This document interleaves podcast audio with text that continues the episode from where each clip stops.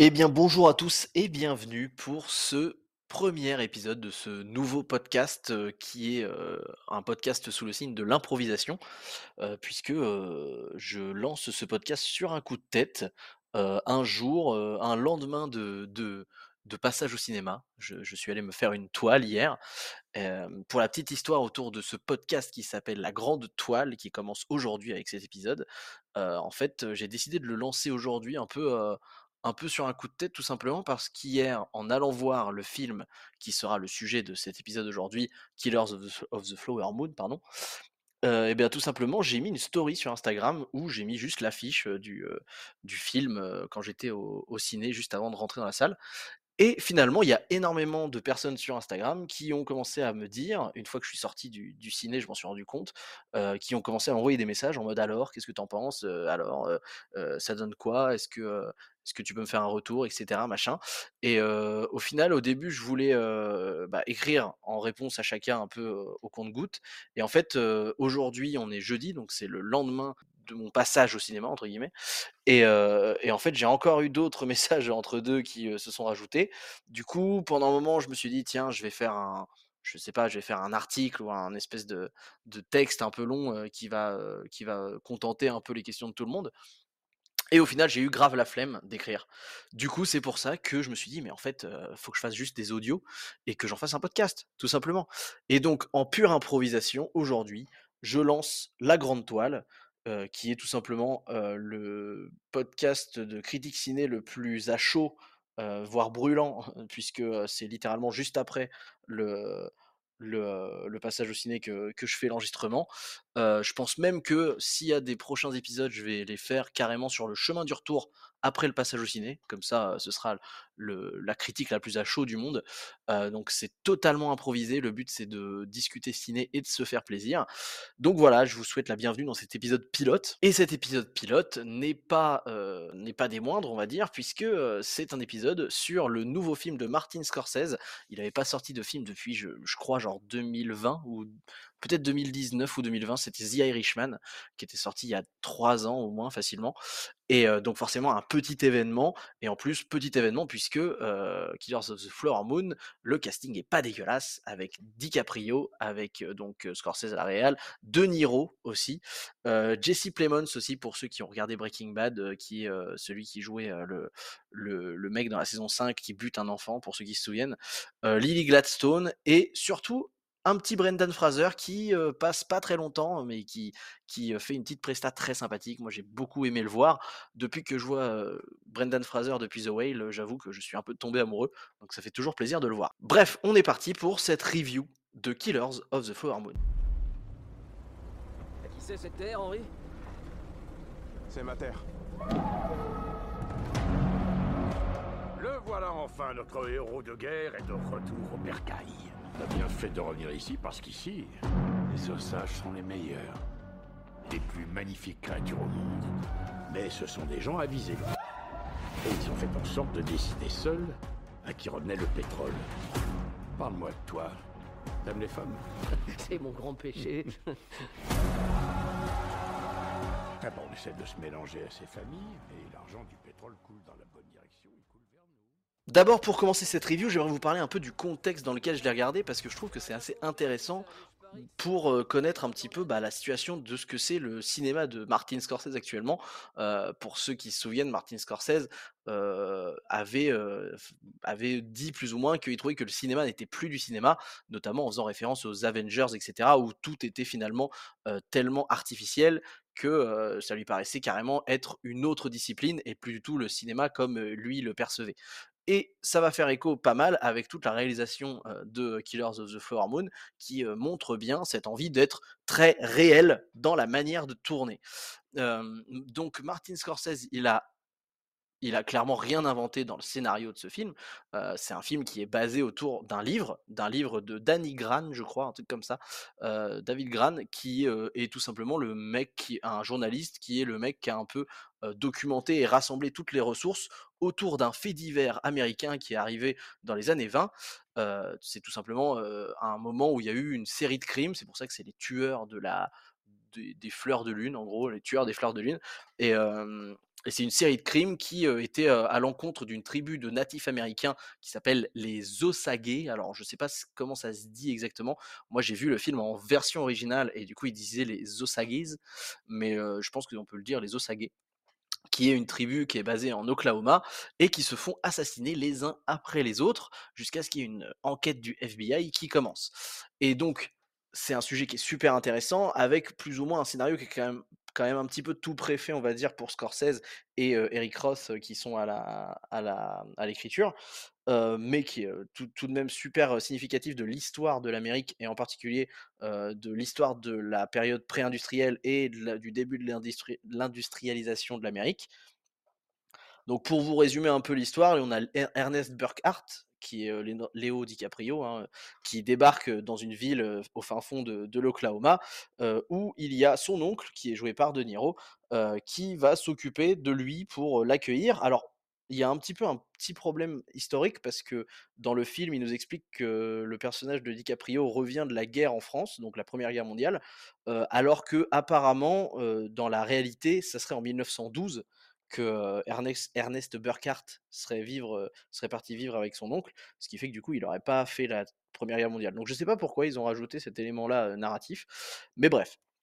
Et donc on découvre un DiCaprio qui est assez différent de ce qu'on a l'habitude de voir, puisque il joue un personnage un peu, euh, un peu, un peu écervelé, quoi, un peu J'allais dire timide, mais pas vraiment, parce qu'il a quand même du bagou, mais, mais il est un peu con, en gros. Faut, faut bien se dire que c'est un peu un simplet, et ça fait bizarre de voir DiCaprio dans ce genre de rôle, et au final, il le fait super bien, c'est assez impressionnant. Et en plus, ils lui ont bien retravaillé la gueule, la bouche, etc., avec une bouche un peu boursouflée, etc., pour faire un peu référence au fait que bah, c'est quand même un personnage qui a consommé beaucoup d'alcool, euh, de vécu, etc., un petit peu compliqué, qui l'emmène dans des addictions, etc. Mais, Bon, c'est assez étrange parce que, il a, cette bouche un peu, boursouflée qui on dirait qu'ils ont fait un petit peu le même délire qu'avec, la bouche du parrain, de Marlon Brando. Donc ça, c'est assez, drôle de voir, ce DiCaprio qui est clairement laid, en fait, hein.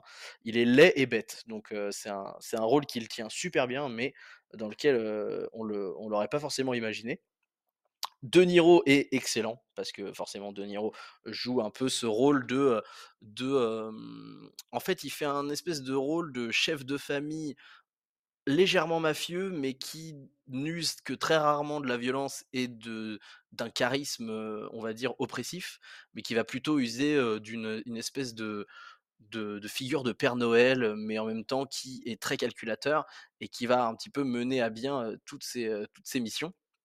Et justement, pour ce qui est des missions, des personnages, en fait, l'histoire prend place, donc en Oklahoma, dans une période où les Indiens d'Amérique, commencent tout juste à être un petit peu confrontés à la vie des Américains, des nouveaux Américains qui sont arrivés et ont un peu du mal à s'intégrer avec les nouveaux codes, qu'ils doivent apprendre et le fait est que cette tribu des Osage, donc c'est une histoire vraie, va trouver, un gisement de pétrole assez massif qui va les rendre instantanément multimillionnaires et en plus de ça, c'est du dollar, de l'époque. Donc quand on vous dit qu'ils ont un million de dollars, en vrai, ça équivaut à cent millions de dollars limite, tu vois?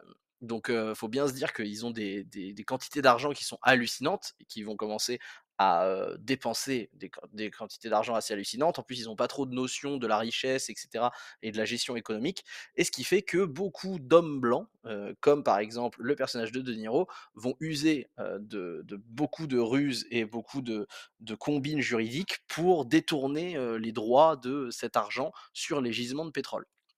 Et c'est de là que part un petit peu tout le tout le narratif autour de ces espèces de meurtres qui vont arriver, qui vont finalement être une, une sorte de de fil rouge, qui va nous permettre de voir un petit peu comment la le le les dividendes et les parts dans, ces droits au niveau de des entreprises de des entreprises de gestion des gisements de pétrole va revenir en fait de plus en plus à des hommes blancs, grâce à des combines de mariage entre un blanc et une femme, d'origine, d'origine amérindienne, etc. Et dans tout ce remue-ménage, on suit principalement Ernest, donc Leonardo, qui va se marier avec une femme amérindienne et commencer à créer sa vie de famille autour, mais tout en ayant aussi l'ombre de son oncle qui, est très calculateur et très malin, qui va, un petit peu chapeauter tout ça de loin jusqu'à ce que les les, heu, les choses s'enveniment et deviennent de plus en plus, heu, noires, on va dire. Donc voilà, j'en dis pas plus au niveau des spoils, j'ai pas envie de spoiler, même si en vrai il y a 3 heures 30 de film, donc on va pas se mentir que vous avez largement le temps pour, heu, pour, découvrir plein de choses. Premièrement, au niveau de la réal, faut bien se rendre compte qu'on est sur une réal qui est quand même assez plate. Je pense que vraiment au niveau du découpage, on est assez sur un découpage assez classique au niveau du montage.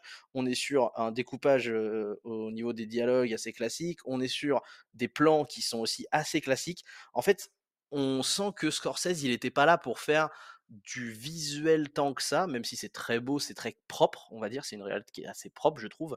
Mais en fait, le but, c'est surtout de servir l'histoire à fond. Tu sens qu'il a voulu être fidèle à l'histoire, fidèle au livre notamment et a voulu retranscrire en fait le côté historique d'abord de son truc. On dirait quasiment un biopic en fait, hein. Dans l'idée, c'est quasiment, tourné comme un biopic.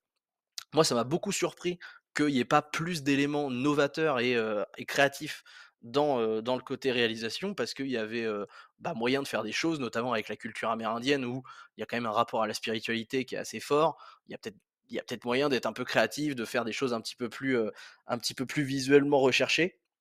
Je dirais pas que pour autant que c'est un mauvais point du film, parce qu'en vrai, c'était pas forcément nécessaire et au final, le film s'en sort très bien, même sans ces éléments-là.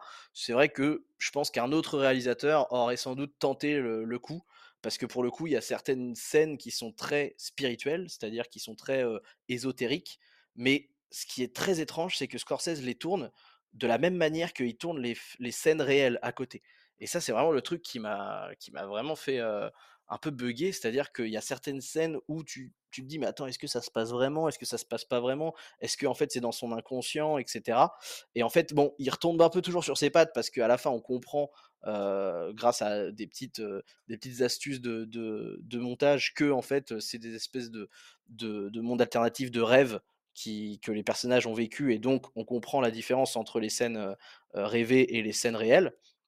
Mais c'est vrai que quand on est dans une scène rêvée, on a vraiment, pas de changement de filtre, de couleur, on n'a pas de changement au niveau de, l'angle de la caméra, au niveau de de la profondeur de champ, enfin, il y a vraiment aucun élément visuel qui change, ce qui fait que c'est assez surprenant parce qu'on se dit: «Mais tiens, pourquoi t'es pas t'es pas allé chercher autre chose? Pourquoi t'as pas rajouté quelque chose pour, te faire un peu plus plaisir, inventer un un nouveau, un nouveau élément, graphique qui aurait pu, dissocier les 2?» Peut-être qu'aussi son but c'était de flouter aussi la frontière entre le spirituel et le réel, hein, parce que, bah, forcément avec, la notion de religion, amérindienne aussi qui se confronte à la réalité du monde industriel dans le film, bah, ça peut peut-être avoir du sens. Donc pas un mauvais point, mais un point qui aurait pu être, peut-être, exploité un peu plus. Mais c'est rigolo parce que par rapport à ce que je disais au début justement sur la vision de Scorsese du cinéma, bah, en fait, le fait de ne pas avoir proposé quelque chose de plus, on va dire, heu, moderne, créatif dans les scènes un peu plus, Spirituel et cetera, heu, ça on dirait quasiment que c'est un boycott, tu sais? Heu, genre un espèce de boycott pour dire: «Non mais moi en fait je me plierai pas à vos conneries de, heu, rajouter des effets spéciaux ou des trucs comme ça. Heu, moi j'en ai marre, les Avengers qui font que, du fond vert et du fond bleu et de la 3D, heu, plus que des acteurs réels, ça me saoule» et pour le coup Killers of the Flower Moon, c'est vraiment revendiqué à mort. Le mec n'est pas là pour vous rajouter, de la post prod et tout tout est vraiment très à l'ancienne. Et en vrai, bah, du coup, ça marche super bien parce qu'on est quand même sur un environnement des années 20, donc forcément, le côté un peu, le grain un peu, un peu old school, même dans la réal, fait que, bah, ça marche super bien avec le contexte. En plus de ça, donc comme je le disais, les acteurs ont une super bien belle presta, notamment, sur, l'accent. C'est pour ça que moi, je suis pas un grand fervent de la VO, mais je conseille quand même de le voir en VO parce que, en particulier Leonardo DiCaprio, les acteurs ont bossé de fou l'accent à moitié, béda, cow-boy, beauf, des Américains, tu vois? Et les Américains de la campagne profonde des années 20 qui ont vraiment un phrasé, mais qui est super abusé, exagéré. C'est assez drôle à écouter et c'est vrai qu'au final, je regrette pas de l'avoir vu en VO. Moi, je suis allé le voir en VO plus parce que, ça tombait bien au au niveau des horaires et au final, je regrette pas et je conseillerais, si c'est possible, de le voir en VO, pour cette raison Et, franchement, ils ont fait un taf de fou parce que DiCaprio, il a pas du tout d'accent de ce style-là. Et tenir un, film de 3h30 avec cet accent tout en n'ayant pas l'air trop ridicule non plus, parce que c'est ça la difficulté quand tu as un accent un peu trop, un peu trop campagne, beauf, c'est que tu peux vite tomber dans le ridicule.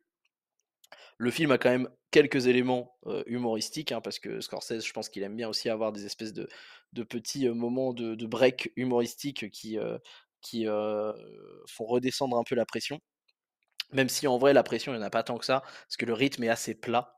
Et donc, pour terminer un peu ce podcast là-dessus, pour synthétiser mon avis, pour ceux qui ont vu Oppenheimer, alors le film fait 3 heures, alors que Killers of the Flower Moon fait 3 heures et demie. Et bah honnêtement, je crois que moi j'ai trouvé Killers of the Flower Moon, euh, ça m'a paru plus rapide, voire autant rapide que Oppenheimer.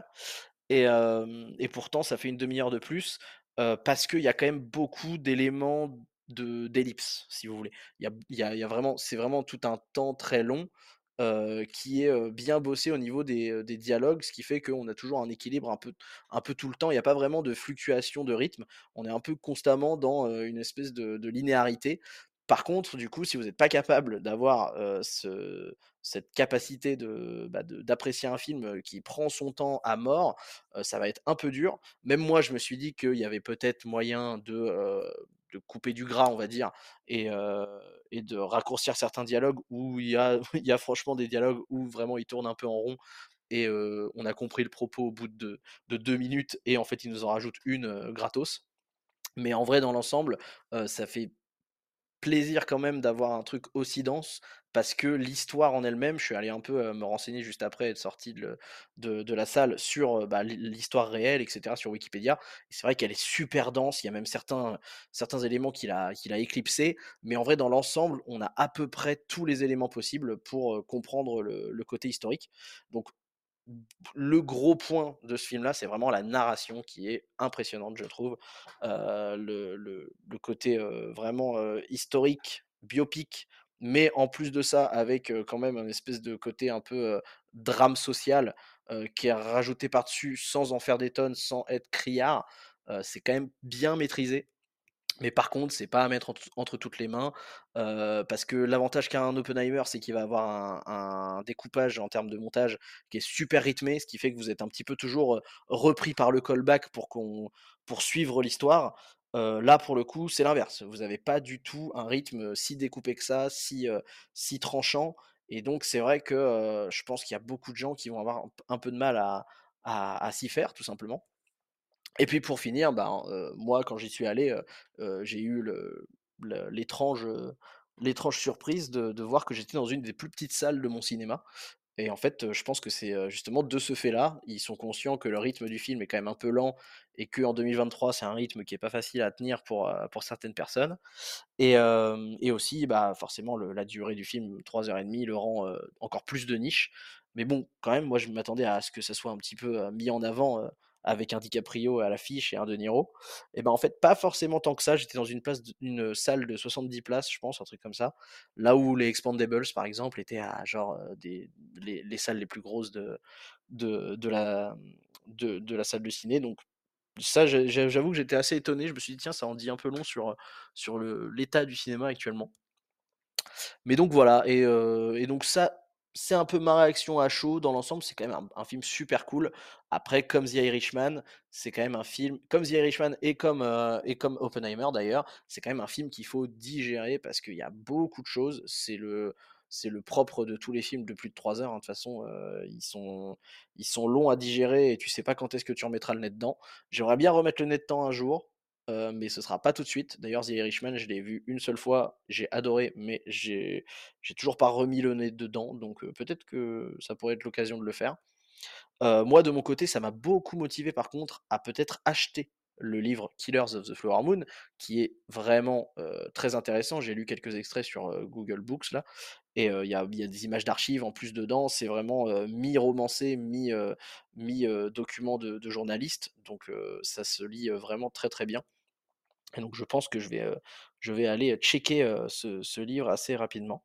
En bref, si vous êtes fan des derniers, projets de Scorsese et que vous avez la patience pour regarder des choses qui prennent leur temps, qui sont un peu longues, notamment au niveau de la réal, qui ont tendance à être un petit peu, on va dire, scolaires, mais efficaces en termes de narration surtout et que, bah, vous vous aimez suivre des dialogues un peu un peu intenses et vous aimez suivre des intrigues, avec, plusieurs, fils rouges qui s'entremêlent et cetera, vous aurez la patience pour apprécier Killers of the Flower Moon.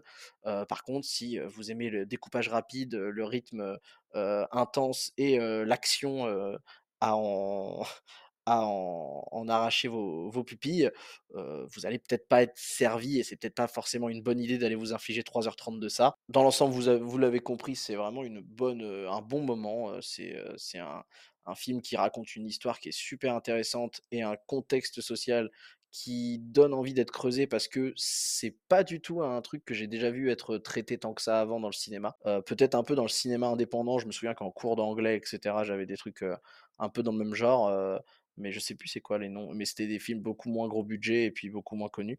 Là, quand même, on est sur un des plus grands réalisateurs de tous les temps et un des plus grands acteurs de tous les temps qui se coltine le le sujet, donc c'est une, je trouve que c'est une très bonne chose d'avoir, d'avoir, soulevé ça, d'avoir, un petit peu, montré, ces histoires qui sont assez horribles. Si vous avez apprécié écouter ce petit podcast d'une vingtaine de minutes, n'hésitez pas à me le dire sur Instagram, ou, même en commentaire, je crois. Ce podcast normalement est sur toutes les plateformes, vous pouvez vous y abonner, laisser une note si vous le trouvez cool.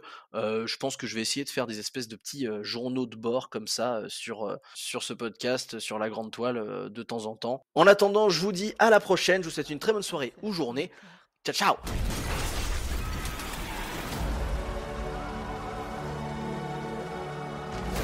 Faut que tu restes à ses côtés. Il y a des fois où je me demande si tu m'aimes encore. Bien sûr que je t'aime encore. Alors que tu ces hommes blancs qui ont tué ma famille. Et elle a dit qui elle redoutait le plus?